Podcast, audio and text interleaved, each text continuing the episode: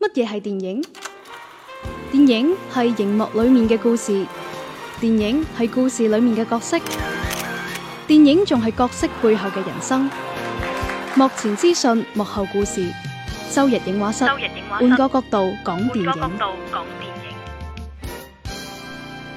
好啦，版頭過後每周一期，周日影畫室又翻嚟啦。嗱，而家真係每周一期嘅，好穩定啊，唔係第二個禮拜啫嘛，一個好嘅開始。係啊而且今日心情特別好， 因為我哋嘅節目組思維，又翻嚟啦。歡迎我哋嘅鄭照君老師。係不是我， 我一直进来之后，我发现罗武老师今天的亢奋程度比以前好像高很見到多。你啊嘛，哎因見到為你少过來这一套了， 係啦，我哋歡迎鄭少君今日咧又嚟到我哋直播室嘅現場。又累係啦了。基本上將我哋今年嘅 quota 已經用晒 噶。啦。唉，我可以，哋那呢接下来都是带电话连 线的。明年嘅盤點節目再 見。冇，我哋可以預知下啲明年嘅 quota 噶嘛。係啊點知明年個節目仲有咩喺度咧？唔知啊， 你你到现在都没哎有邀请 而家，個話題比較沉 重。你到现在都没有邀请邀请我去上那个旅游节目哎。啊，係咩？哦，係 啊，即係講起啲咪後啲嘢咧。咩 事咧？啱先咧，鄭少君先同我哋透露咗咧，佢以哦前係係原來讀旅遊專業㗎。大家都估唔到啊。係啊即係没有吗？没有说过吗？冇啊，冇啊，真係冇講過。我嗱今日我先哋呢知道，度在場最專業嘅嗰位影評人，竟然唔係呢個專業啊！ 係旅遊專業嘅，啊，係就啦可想那而你知。 你看，这也是我想专业 专业影评人，结果是学播音主持的。我唔係，我哋學傳播㗎，傳播㗎，係啊，就就可想差唔多啦而知影評呢個行當係幾咁之係魚龍混雜啊。嗯 OK，很棒。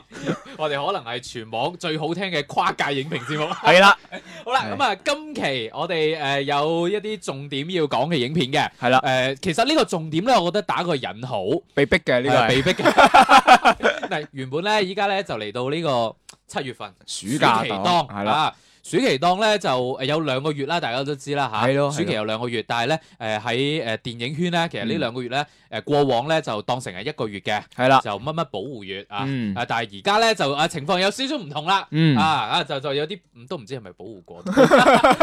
OK，咁啊其實可以值得講嘅片嗯，多係啦，係啦。咁啊上個禮拜其實都已經係預告咗一下啦。嗯，係啦，我哋會講下呢個《掃毒二天地對決》嘅。係啦，誒，我係睇咗嘅，我都睇咗啊。係 啦，我系唔會睇嘅想睇嘅。鄭少君係不屑於睇如嘅。果林嘉欣你都唔睇啊？哎不是这样，不是这样，我是是属于哈，我是一直认为哎人生苦短哈，看一些适合自己的电影。喂，但係林嘉欣啊嘛，唔係上一次嗰個《廉政風雲》係嘛？你都睇咗啊，你睇咗兩次添啊！你哦，那这么个理由的话，我真的要去看《扫毒二》，真的。係係啊，啊为了林嘉欣和魏诗雅，我也要去看。啊，喂，喂原，來是但都啱誒喂喂，我跟 他，我跟他可是互关的微博。你嘅。哇，我都幾中意佢嘅，你都我可以睇。發現 今日好多新發現啊！係啊，好啦，誒，其實講起呢一部電影咧嗯，哼我哋首先講個電影名，係誒，《掃呃毒二天地對決》咧，係，就令我諗翻起咧，其實早兩年啊。嗯哼誒、我同 Lulu 咧嗯去出去做一個採訪嘅時候咧，嗯曾經有一位採訪嘉賓咧，同我哋講過一個好好有意思嘅觀點。係乜嘢誒、咧？就話咧，其實咧呢、呢個香港嗰邊咧，啲樓咧其實就比較細嘅，係即係啲單位面積啊，相對比係係內地一般單位面積嚟講會細啲嘅。咁、嗯，但係咧，就通常會起啲好豪華嘅名，哦，啊 就乜乜豪庭啊，係啊，咩咩角啊，咁樣，係係啦啦，。咁啊，我今次睇呢個電影名咧，就有呢種感覺啦。係啊，天地對天地 對 決，決，係唔知以為係科幻片嚟嘅。係啦，地球反擊 戰。 哎，不是，不是说里面还是很火爆刺激的吗？係啦，呢個陣間留翻電影入邊先講。好啦，跟住呢一套片咧，誒、演員陣容咧就非常之勁，嗯係啦誒、號稱係影帝級嘅，咩叫叫誒影帝 S 嘅陣容， ，S S 係啦啊，應就劉德華啦、古係啦天樂該啦係，三哥苗條係，啦，仲有林家棟都有客客串噶串嘛啦，。做律嗱政司司長係啊㗎，影帝級嘅陣容嘅港產片意味住乜嘢咧？嗯意味住日常操作。係啦，基本上都係蛙艇㗎啦，誒唔係，知唔知我我呢句説話係咩意思咧？即係話而家啲港產片就係佢哋啦，係啦，冇其他人㗎啦，只基本上出翻嚟咧，步步都係影帝級嘅，嗯係，啦。 我我哋暫時咧就真係誒、呃、見唔到太多新生代嘅可以出到嚟接到班啦。咁啊，今年咧就古天樂嘅呢個露面嘅機會咧就非常之高。 上半年基本上每個月都見到佢，係啊，月月见 啊！早兩個月都仲喺呢個反貪風暴四入邊係啊，講緊做做緊廉政公署講啊，同阿張繼聰討論緊呢個香港人嘅未 來。係跟住仲仲同阿林家棟喺同一個監獄，係啊， 即係演個角色啊係啊！跟住兩個月之後咧，啊一個變咗個毒販，一個變咗律政司司 長，即係誒、呃其實我哋成日講就嚟可以組建一個古天樂宇宙㗎啦，係啊即係來來去去都係呢班面孔。誒、啦，呃其實會覺得有少少無趣，我覺得啊，嗯純粹個人意見、嗯啊，誒唔係話古天樂唔得，唔係話劉德華唔得， 嗯啊呢個係其一。第二咧，我覺得有少少乏味嘅就係、誒、近年嚟咧就誒、好似比較拎得出手嘅都係呢一種警匪片，嗯係啊，嗯因為之前咧。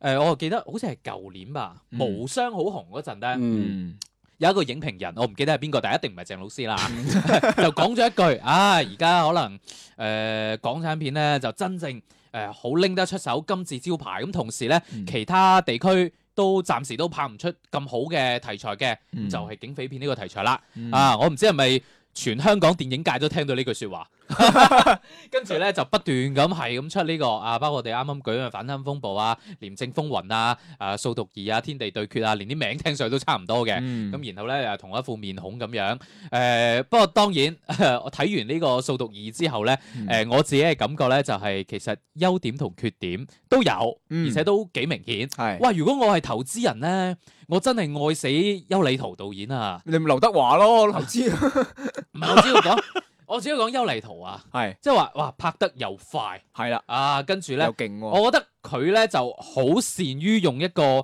誒、其實唔係好複雜嘅劇本，嗯咁但係拍得咧又係過關啦，叫做合格啦嗯咁樣嘅作品，佢好善於出好多咁樣嘅作品。喂，對於好多投資人嚟講，性價比好高喎、嗯呃，其实我是觉得这一系列的这个港产片，其实都是对准市场为主嘛。係这个对准市场为主，他们所有的这些精准的定位，我觉得是做得非常的到位的。嗯几乎每一部片子，你都可以罗列出大把的吸引大家甘心去掏电影票钱进电影院去看这个嗨嗯电影的理由。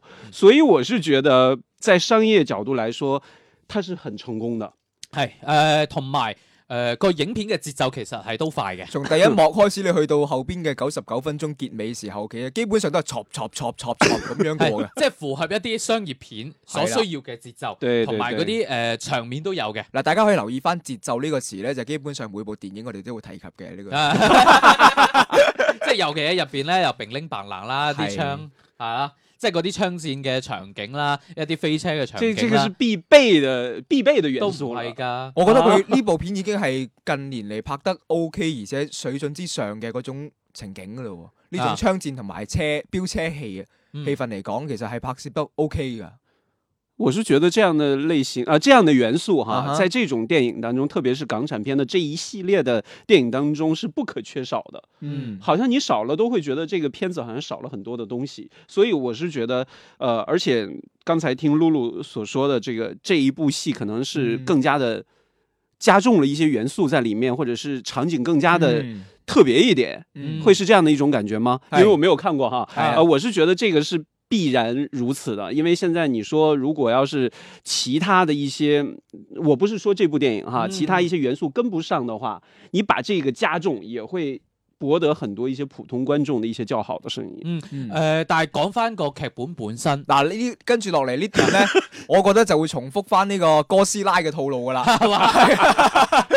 點解咧？因為就係個劇情不值一提。 啊，誒、因為佢所探討嘅主題咧，誒、係，其實我覺得喺好多年前咧，誒、嗯，一一個叫《死亡筆記》嘅漫畫咧， 已經討論過好多次即。係點樣定義公義呢個詞啦？係啦，，即係話係咪乜嘢嘢咁樣由由執法部門，如果執法部門或者法律係誒啦，誒、呃規管唔到嘅一啲灰色地帶咁係樣啦，係唔係要由一啲其他嘅超第越三方啊，係啊第三方啊，即係呢個咁嘅主題咧？嗯其實討論咗好多㗎啦，即係相關嘅作品亦都好多。其實誒呃呢、個作品本身個劇情想要表達嘅主題咧，嗯我係唔係太 buy 嘅。嗯咁當然啦，演員嘅發揮係冇問題嘅。嗯演員嘅發揮冇問題，咁當然啦，入邊亦都有一啲咧都幾亮眼嘅一啲設計嘅，尤其係當時 Lulu 睇完啦，嗯已經同我哋講咗啦，就呃誒佢、結尾嗰度咧有係劉德華啦同古天樂啦係兩個人揸住部車片咗入去中環嘅地鐵站入 邊。係啦，喺地鐵站入邊係喎啊，，揸住部車入到去，咁當然啦，佢哋兩個都係冇碌八達通噶啦，直接衝咗入去，跟係住啊衝咗落去軌道嗰度啊！係啦，誒，我覺得係幾有想像力嘅。这个是不是就是天地对决？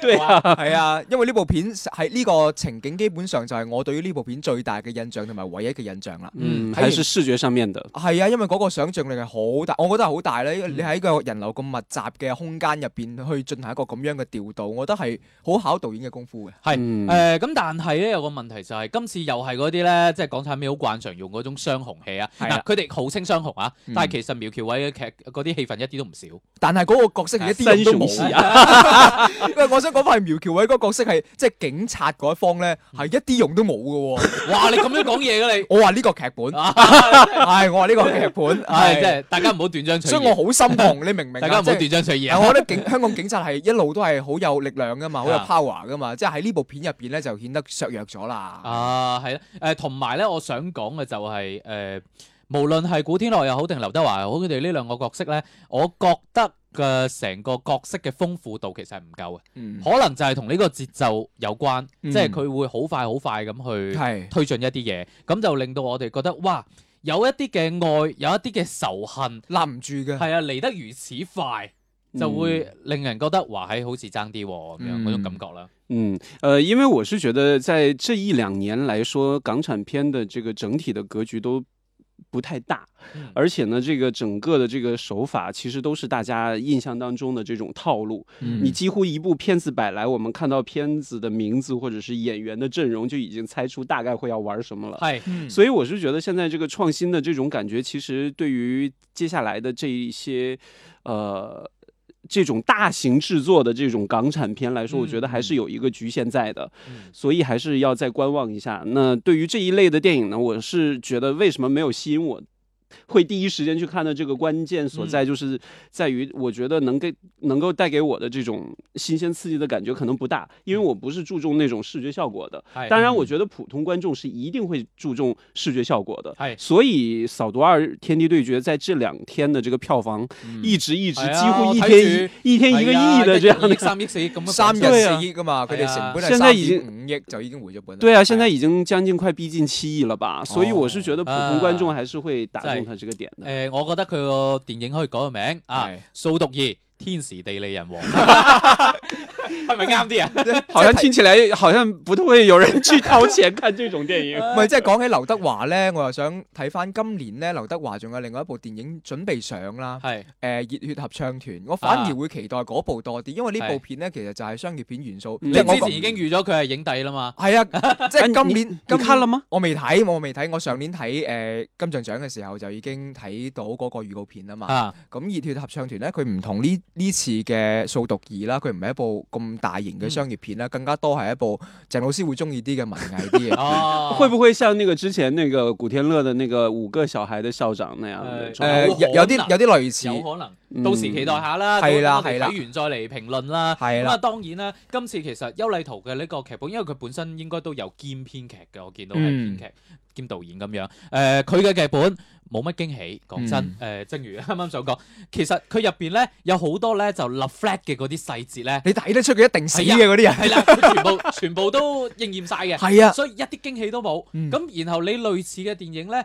你以前咧仲可以話攞一個賣點，哇！我哋係影帝級啊，有劉德華，有古天樂啊，嗯喂，大佬，你再多幾部咁樣嘅電影一落嚟咧，係啦大家連對呢個都有少少免疫啦。再加上咧，喂，你唔係部部咁樣類型嘅片都有大場面睇㗎，嗯大家唔好記得上個月嘅《追龍二》 啊，係啊，冇忘記啊喺，間屋度拍晒㗎啦。係啊，上個月嘅《追龍二》有鬼場景咩？係 係啦，啊，所以咧就，我覺得如果再係咁落去咧，對於港產片嚟講咧，未必係一件好事。咁對當然，誒、呃掃毒二》而家有咁嘅票房咧。嗯，都係嗰句啊，我真係覺得天時地利人和啦，保護得啊嗯好。係同埋佢本身嘅質量咧，勉強喺合格線嘅，即係唔係爛片，嗯係啦、咁我覺得就咁啦。咁但係你話對於觀影提示，誒、哎又有啲影院小故 事，唉，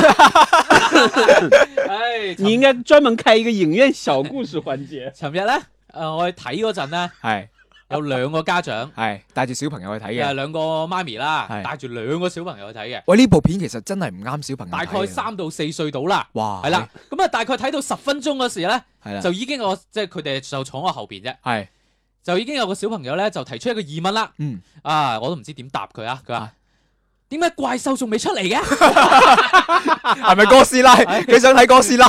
啊，跟住咧又過睇到第二十分鐘嘅時候咧，係我特登退咗下時間嗯。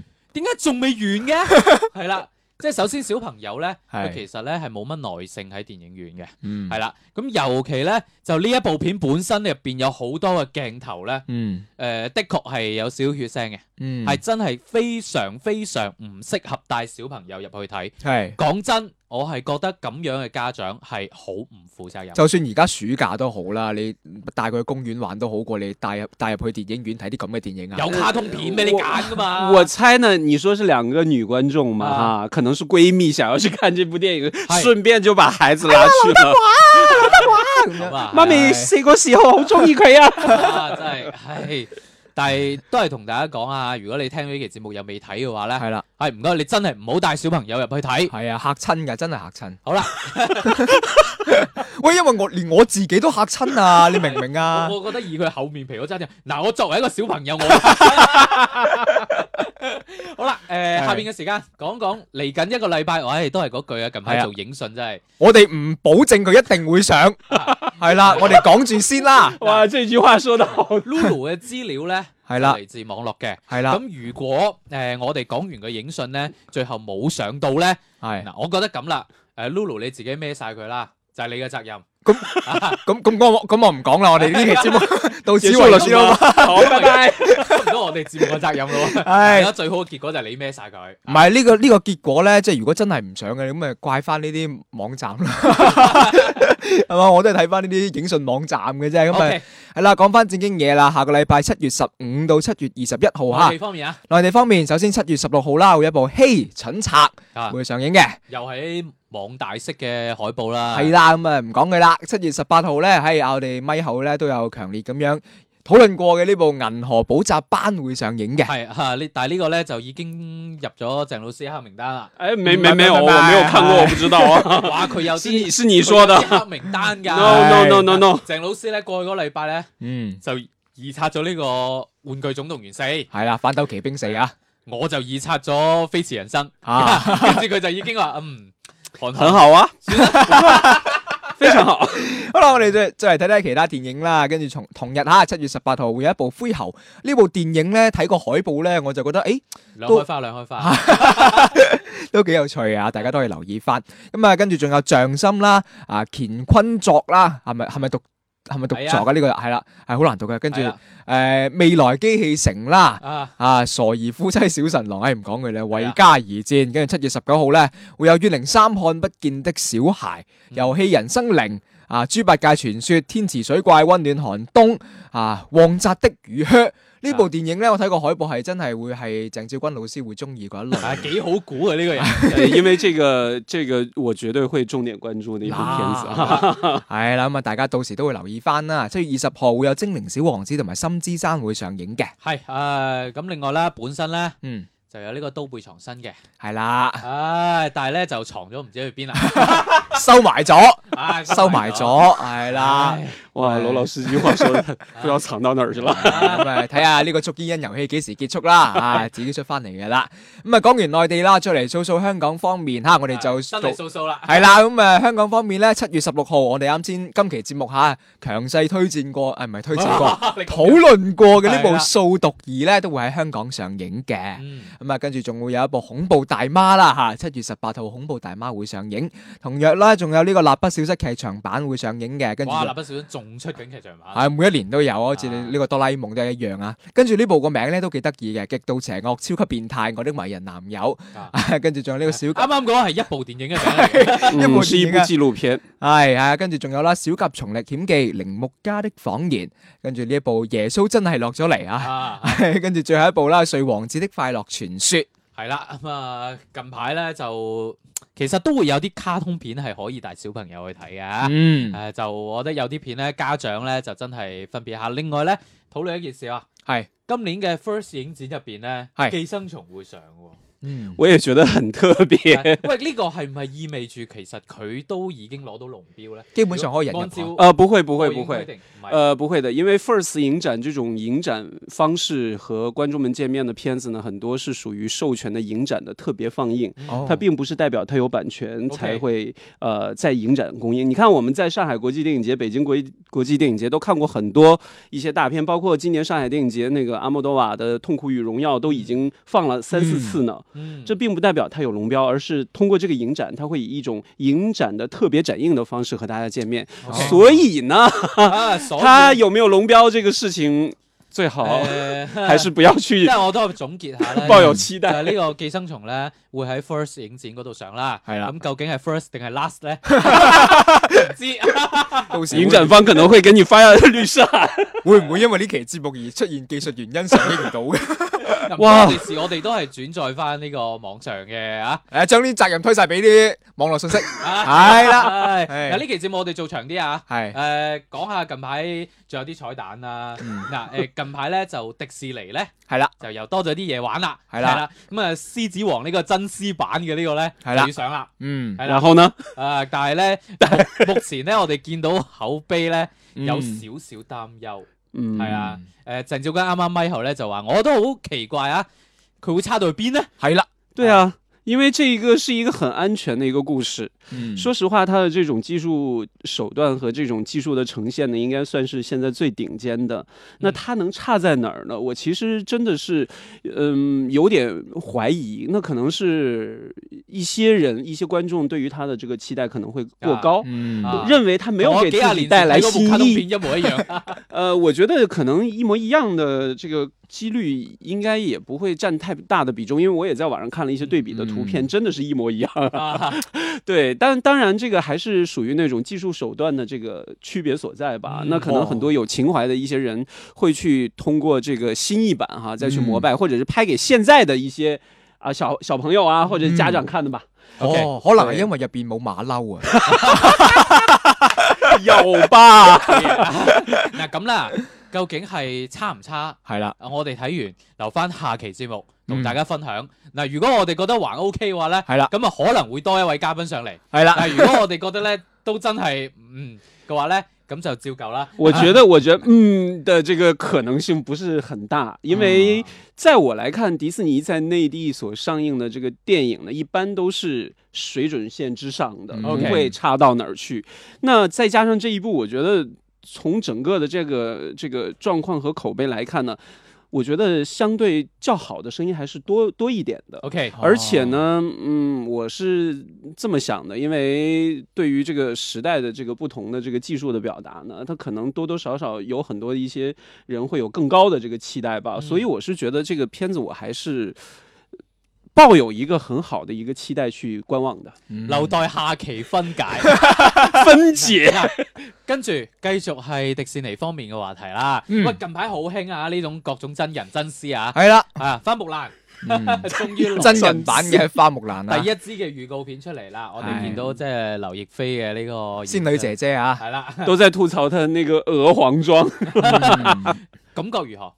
呃，我看大概这个，其实哈，说到迪士迪士尼，就先刨出去这个动画片的这种类型来说，嗯就真人系列的这种电影，普遍都比原版低分啊喎。呃，不不是这个这个低分高分，因为看过才会知道嘛。啊我是说这个套路是完全没有改变的嘛，嗯所以它这个套路跟之前我们探讨的这个扫毒二所。表现的这个港产片的这种套路，其实我是觉得在不同类型的两个套路的一个集大成者，嗯所以我是觉得呃这个真人版的花木兰呢，我觉得对于我来说没有那么高的期待，但是我还是在观望，因为毕竟还是算是内地明星真正担纲主演的一部啊哈。嗯呃，不知道这一次会怎么样，但是。就因为那个预告片出来之后，很多的一些朋友对他还是有很大的吐槽嘛。係啊。嗯喂，對即係如果係我自己睇完第一版嘅呢個預告咧，係我係略略有啲失望嘅，係啊嗯失望，喺邊度咧？即係感覺誒同我想象中嘅期待好似有啲唔一樣喎。咁同埋咧，入邊有好多人誒呃吐槽入邊嘅取景地啊。嗯，啊，包括一啲嘅妝容啊，等等啦，係啦，呢個咧，我覺得誒反而就均真啲，呢個等後邊嘅一啲誒呃嗯預告片再出嚟嗯嗯嗯，再去睇啦，嗯係啦，啊，我意思係咁啦，我覺得呢部預告片呈現出嚟嘅內容其實唔係好很少多嘅啫，非好常少少。。係啊，嗯得三兩個場啊景第一啫款嘛嘅。先導預告咧，通常都唔會出太多。係啦，基本上大家睇得到劉亦菲夠靚，就呢部片就啊係已啦經預告片已經成功咗啦。係嘛，係啦，可能就係有一部分人咪吐槽話唔夠靚咯。因為哦黃裝係啊，係啦，咁啊，當然亦都有啲朋友咧留意到咧，佢話啊，都係唔係好慣即係講英文咁樣，嗯係啦，喂，但係你又睇翻，我睇咗诶国外嘅一啲網友嘅評價係都幾高嘅喎。係嘛，係啊，佢哋係好認同呢、個誒、呃、亞洲公主嘅形象啦，同埋嗯喺劉亦菲嘅形象啊，佢個外形喺國外嘅網友心目中係，誒係幾吃得開嘅喎。唔係劉亦菲喺我哋呢度都吃得開我㗎，意思係 即係喺喺國外網友嗰邊嘅口碑係幾好嘅。嗯係咁啊。睇下點啦。係不過咯至於呢個英文嘅問題咧，我嗯覺得呢個冇辦法，呢個係一個同你嘅影視產業嘅實力係係相關嘅。誒當你影視實力勁嘅時候咧，成個漫威宇宙都係講英文，係咪先？对，我是觉得，因为国外也拍过很多跟中国有关的一些题材嘛，其实都是说英文的。嗯係咯，我觉得这个这个语言的这个，你根本就不用去苛责这一而个。且我相信到時應該都會有翻中文版嘅对配音嘅，一定会的，所有的引进的电影都有中哎文配音係版，啊尤其係呢一版分分鐘係劉亦菲自己配翻啦那，是这是肯定係的啦。啦。OK，誒咁啊，講完呢兩部迪士尼嘅話題之後啦，咁啊立個 flat 啦，就唔係知嘛下個禮拜咧嚇會唔會有多位嘉賓過嚟啦？ 要嗯不要还是透露下期待一下吧。要唔要透露下呢位嘉賓係咩人嚟嘅？唔好啦，冇啦，即係如果下個禮拜真係唔請佢過嚟啦。咁啊哦，費事得罪啦，係咪先？